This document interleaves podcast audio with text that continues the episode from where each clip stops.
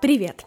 Меня зовут Лина. Я продюсер экспертов, создаю контент, продающий для них, также коуч в процессе обучения и, конечно, основатель книжного клуба, который работает в онлайн-формате, где мы совместно выбираем литературу, добавляемся в чатик, там немного обсуждаем книгу, я подбираю материал по ней, возможно, изучаем биографию автора, а уже после мы устраиваем полноценный созвон обсуждения, где делимся понравившимися цитатами и просто просто душевно болтаем. И, конечно, стоит еще рассказать про офлайн встречу в Москве. Скоро уеду в Липецк, но через неделю вернусь и начнем активно все это продвигать. Ходить на йогу вместе, на выставки, устроим пикник, познакомимся, обнимемся и поговорим еще и вживую. Все ссылки можно найти в описании к эпизоду. Присоединяйся, буду тебя очень рада. А теперь перейдем к книге и эпизоду, который я очень давно откладывала. Вчера была классная погода, прям сопровождающая, так скажем, эту тему. Лил сильный дождь, и я думаю, ну сейчас точно нужно записывать эпизод. Но он шел настолько сильный, что просто это было слышно даже при записи звука. Поэтому пришлось принести на сегодняшний день, прям перед отъездом, собственно, вместо сборки вещей, так скажем, я решила записаться и буду в поезде монтировать этот выпуск. Поговорим мы про смерть. Очень сложная тема, но разберем мы книгу, которая называется «Как мы умираем». И я ее видела на просторах интернета, плюс здесь, конечно же, на обложке написаны ее регалии, бестселлер Sunday Times, 1500 отзывов на сайте Amazon. И я люблю такие книжки, которые бестселлеры, топ-10 в каком-то мировом рейтинге. Они меня привлекают, но зачастую, конечно, впечатление от них так себе единицы бывают действительно значимыми. И эта книга меня зацепила, в принципе, своей тематикой. Казалось бы, это очень табуированная тема, о которой никто нигде почему-то не говорит. Это как будто слово, которое стоит избегать, не говорить об этом, не думать. И, конечно, интересно, как вообще происходит весь этот процесс. Поэтому эта книга от терапевта и онколога Кэтрин Мэникс, Собственно, она очень многое время посвятила работе с онкобольными, и эта книга — сборник историй людей совершенно разных профессий, судеб, возрастной категории, жизненного опыта. Они все написаны в очень интересной манере, подаче, и здесь красной нитью прослеживается тема того, что говорить о смерти нормально, и наоборот, как важно это делать. Плюс после каждой части идет ряд вопросов, таких философских на подумать, которые посвящены этой теме. И у меня прям сейчас идут мурашки, пока я это рассказываю. Мне кажется, очень важно изучить эту книгу, и в целом, к сожалению, я не смогу пересказать все истории, которые здесь есть, потому что их огромное количество, но частью поделюсь, которые у меня отложились после большого промежутка после прочтения ее и которые оставили такой отпечаток. Мы часто отрицаем смерть близких и даже не хотим об этом думать, что когда-то кто-то уйдет и это, правда, очень грустно, и осознать это, наверное, до конца невозможно и очень страшно, поэтому хочется избегать этой темы, и я ее очень долгое время не касалась. То есть в детстве, например, со мной никто об этом не говорил, только когда произошла смерть дедушки, я лицом к лицу, собственно, столкнулась с этим. Смерть первого дедушки была в моем супер детском возрасте, и я особо не помню это время. А второго дедушки уже в сознательном, я была, наверное, в восьмом классе или что-то около того. И для меня это, конечно, было очень страшно, странно и непонятно. Вся вот эта церемония, какие-то ритуалы. Но, конечно же, это все относится к стороне веры, и у каждой религии, у каждого человека какие-то свои пожелания. И возвращаясь к началу, как раз и хочется сказать о том, что важно это обсуждать, потому что у людей бывают свои предпочтения или пожелания, как он хочет уйти, например. И Тут кто-то может уйти в сторону кремации, кто-то там просто быть похороненным э, в земле. В общем, есть разные вариации. Об этом здесь мы говорить не будем, но просто именно сама табуированность темы, хочется ее немножечко снять для вас и сказать, что ну, это правда часть нашей жизни, неотъемлемая, к сожалению.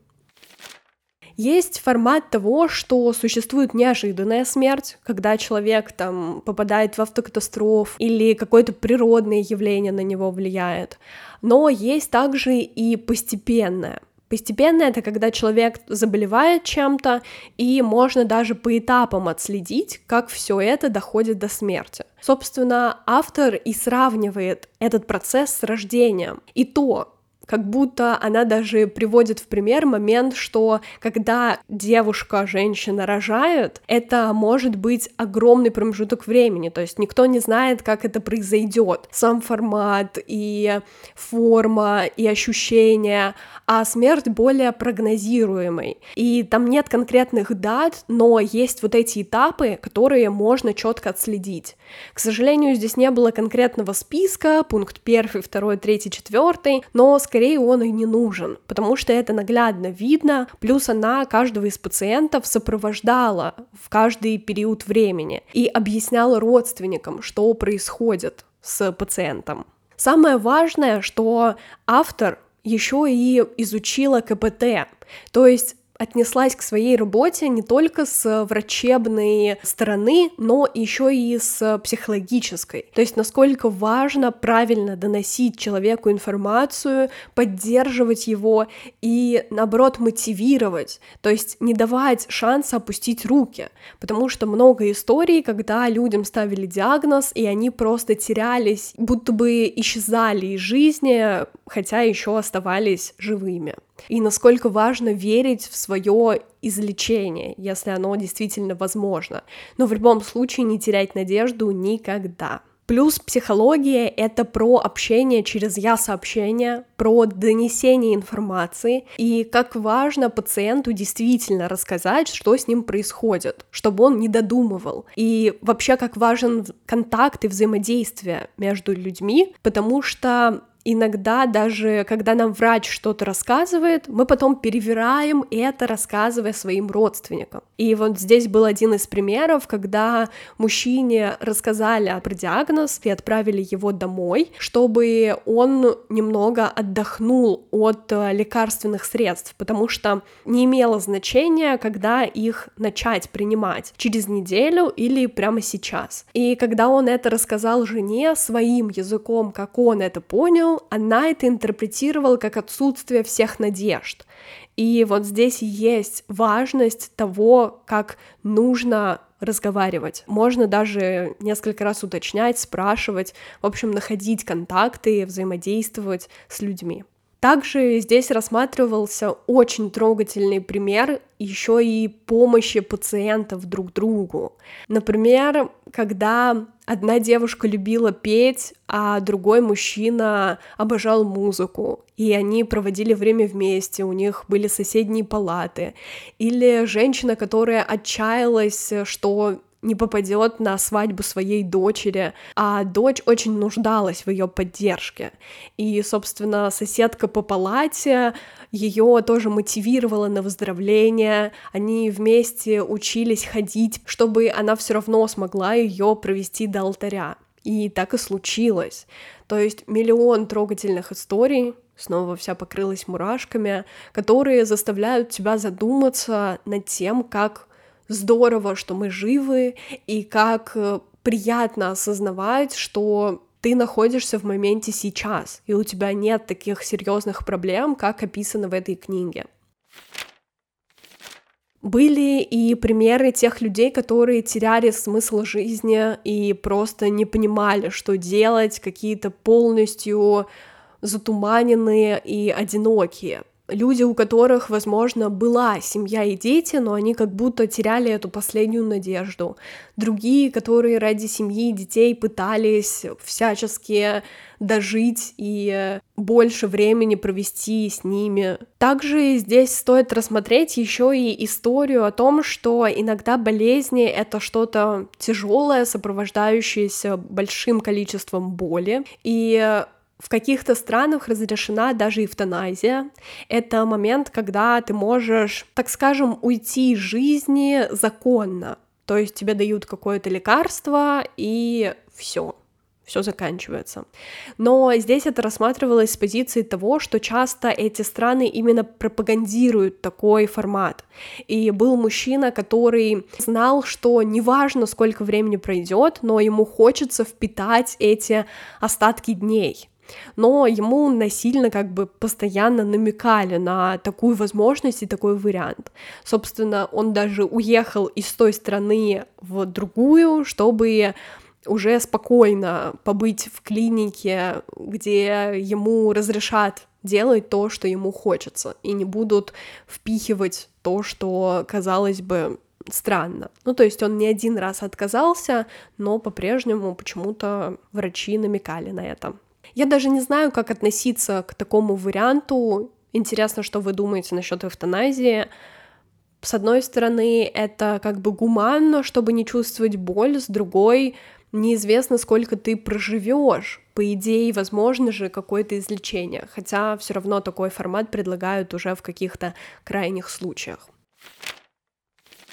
Также были и примеры большой любви. Мне больше всего запомнилась история, где была пожилая пара, которая вместе уже более 50 лет, и когда врачу нужно было прийти к ним домой, чтобы увидеть, собственно, пациентку, встретила на пороге вот этот дедушка, да, так скажем, дедушка и бабушка, да, живущие в этом доме. И дедушка попросил не говорить о диагнозе, не говорить о смерти, ничего подобного, потому что это будет сложно для его жены. Якобы она не знает о диагнозе, и пусть живет так, счастливо, и все у них хорошо. А когда она поднялась к бабушке, то она сказала о том, что она знает про диагноз и просто не может поговорить со своим мужем, потому что ему будет больно, страшно, и как будто каждый из них старался настолько оберегать друг друга, настолько отодвинуть этот момент,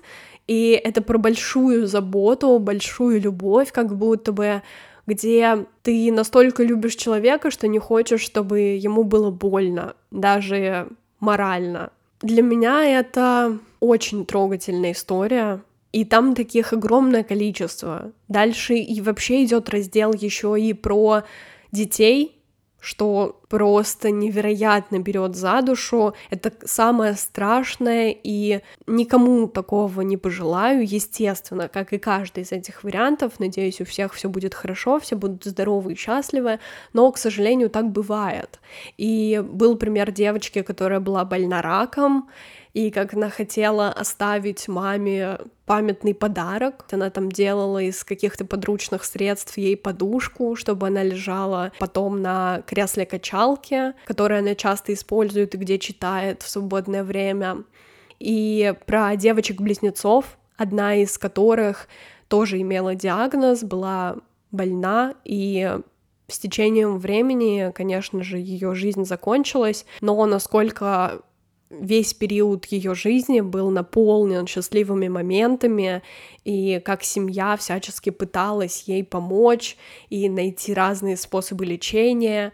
Очень много историй, и все они основаны на реальных событиях, и поэтому читать тяжело, конечно, морально, просто тяжело, потому что ты знаешь, что действительно кто-то это испытал. А я еще супер эмпатичный человек, и только сейчас я прихожу к тому, чтобы не перекладывать это все на себя, потому что это отзывается во мне как в психологическом состоянии, так и в физическом. Я, например, вчера была на массаже, и мне массажистка даже сказала о том, что я правда эмпатичный и тревожный человек, но я умею расслабляться, Например, благодаря йоге я умею дыханием владеть и, собственно, в моменте как-то отпускать свое тело.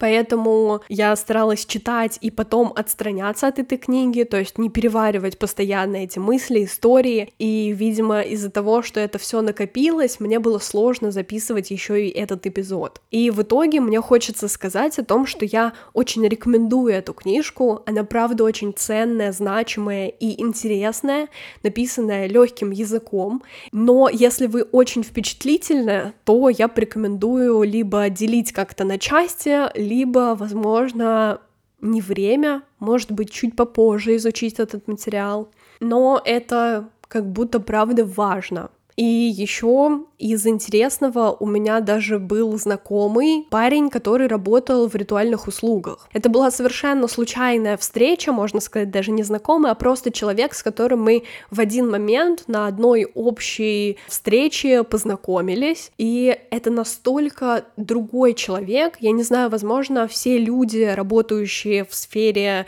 похоронных услуг, такие, но я не могу утверждать, конечно, за всех, просто это вот один единственный пример, насколько человек по-другому смотрит на мир. То есть как будто его психика уже настолько защитилась от всего этого, что постоянно присутствует черный юмор, шутки про смерть, какие-то сравнения с э, вот этой всей сферой. Это очень странно. Конечно, интересно вообще, как люди в этой сфере работают. Если вы тоже знаете что-то подобное, какие-то истории или знакомых, поделитесь в комментариях. Я буду рада просто почитать и посмотреть, как это бывает в целом, правда, стоит об этом говорить. И, кстати, у меня целых два экземпляра этой книги, поэтому мне бы хотелось разыграть их, возможно, даже два. Если вы хотите поучаствовать, сделать это очень просто. Нужно подписаться на мой YouTube-канал, подписаться на запрещенную соцсеть с картинками и подписаться на телеграм-канал, где как раз будет проходить конкурс на эту книгу. Нужно будет оставить любой комментарий, и их количество не ограничено.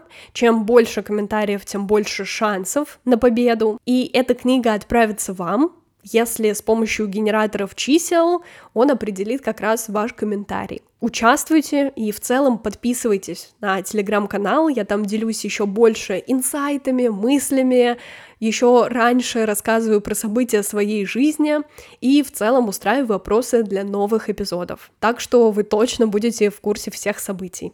Плюс подписывайтесь на Twitch. Я там хочу с вами общаться вживую, отвечать на какие-то вопросы и в целом проводить время вместе еще и в таком формате. Спасибо за прослушивание. Подписывайся на подкаст, ставь оценки на той платформе, где ты его слушаешь, сердечко на Яндекс Музыке, звездочки на Apple подкастах, оставляй комментарии, например, в телеграм-канале, и, конечно, рассказывай о подкасте в своих соцсетях. Обожаю ваши репосты, спасибо большое за них, и мы услышимся на следующей неделе. Пока-пока.